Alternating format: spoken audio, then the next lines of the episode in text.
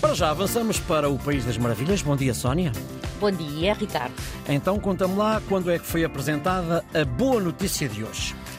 Ah, então, a boa notícia de hoje foi apresentada na última semana de moda de Paris, no final uhum. do ano passado, e pode bem vir a revolucionar a indústria da moda e a salvar o couro, literalmente, a muitos animais.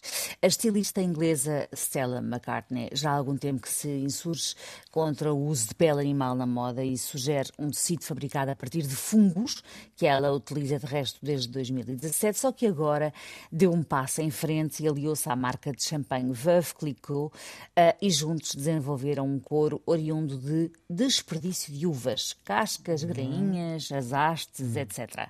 Uh, este material de última geração é feito então a partir de subprodutos da colheita da uva Veuve Clicquot e foi usado para fabricar seis acessórios Stella McCartney que puderam ser vistos então no desfile de verão 2024 na Paris, uh, Paris Fashion Week. Portanto, só para recapitularmos a coisa, a pele como a das carteiras e dos sapatos, mas feita de uvas, é isto? Nem mais, nem mais. O facto é o seguinte: o hum. impacto do, do, uso de couro, da pele verdadeira de animais uh, no ambiente é brutal. Por um lado, estima-se que haja mais de 2 bilhões de animais mortos todos os anos pela, hum. pela sua pele. Uh, e depois, em termos de emissões de gases nocivos, estima-se que representa entre 11 a 17% do total mundial. Hum. Uh, ora, esta pele alternativa é 80% feita de material vegetal, uhum. renovável e reciclável, Todas as uvas usadas crescem de forma sustentável e regenerativa pela Veuve Clicquot na sua vinha histórica uhum. e o material é totalmente livre de solventes, metais e substâncias tóxicas. Os produtos combinam óleos vegetais e fibras naturais que provêm da agricultura uh, e fazem com que esta uhum. nova marca, de nome VGA, tenha menos 40% de impacto no aquecimento global, assim como 50% de redução do uso de água quando comparada com outras alternativas ao corpo que já existem, feitas hum, à base de petróleo. Hum, parece simplista o que eu vou dizer, mas a notícia é excelente. Sim, e são estes pequenos passos uhum. que são dados em vários pequenos pontos do globo que todos juntos podem efetivamente fazer a diferença. Na mesma linha, uh, também há dois empresários mexicanos, Adriano López Velarde e Marte Cáceres, uh, que descobriram uma, uma, forma de criar uma espécie de couro a partir de um cato do deserto. Uhum. Uh, isto é estranho, mas é verdade. O cato, quando é processado, fica muitíssimo parecido com a pele verdadeira e tem a vantagem de consumir muito pouca água. E, claro, não matar os animais. Além disso. Espero é que não um... pique. Isso agora, era muito desagradável. Já agora, já agora. Roupa a picar já era desagradável. já agora que não.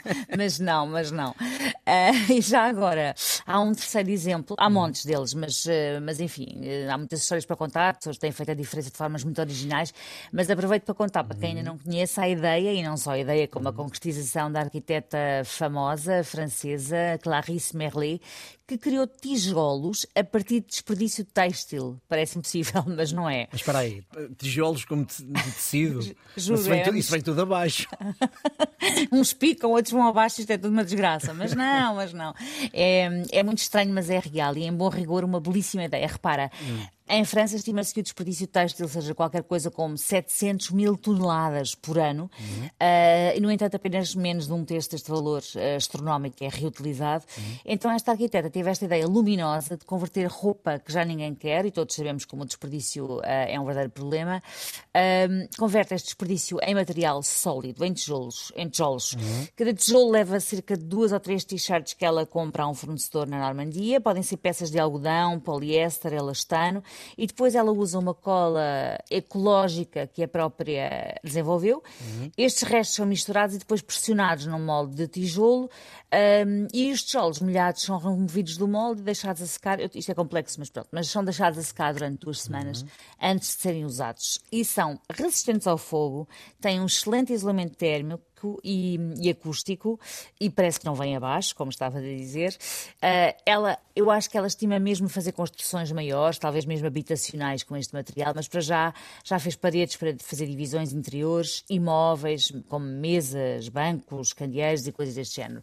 Portanto, olha, são três, uh, apenas três exemplos, mas três belíssimos exemplos no caminho urgente da sustentabilidade. Em suma, nem os catos picam, nem os tijolos vêm abaixo, é isto mesmo. Nada, é? tudo é, sólido. Então, agora peço-te para recordares o nosso uh, número de WhatsApp. Muito bem, enviem-nos, por favor, histórias uh, inspiradoras e com final feliz para o nosso número do WhatsApp 910370290. Muito bem, estamos também em podcast e combinamos encontrar-nos amanhã a esta hora. Até amanhã, Sónia. Até amanhã.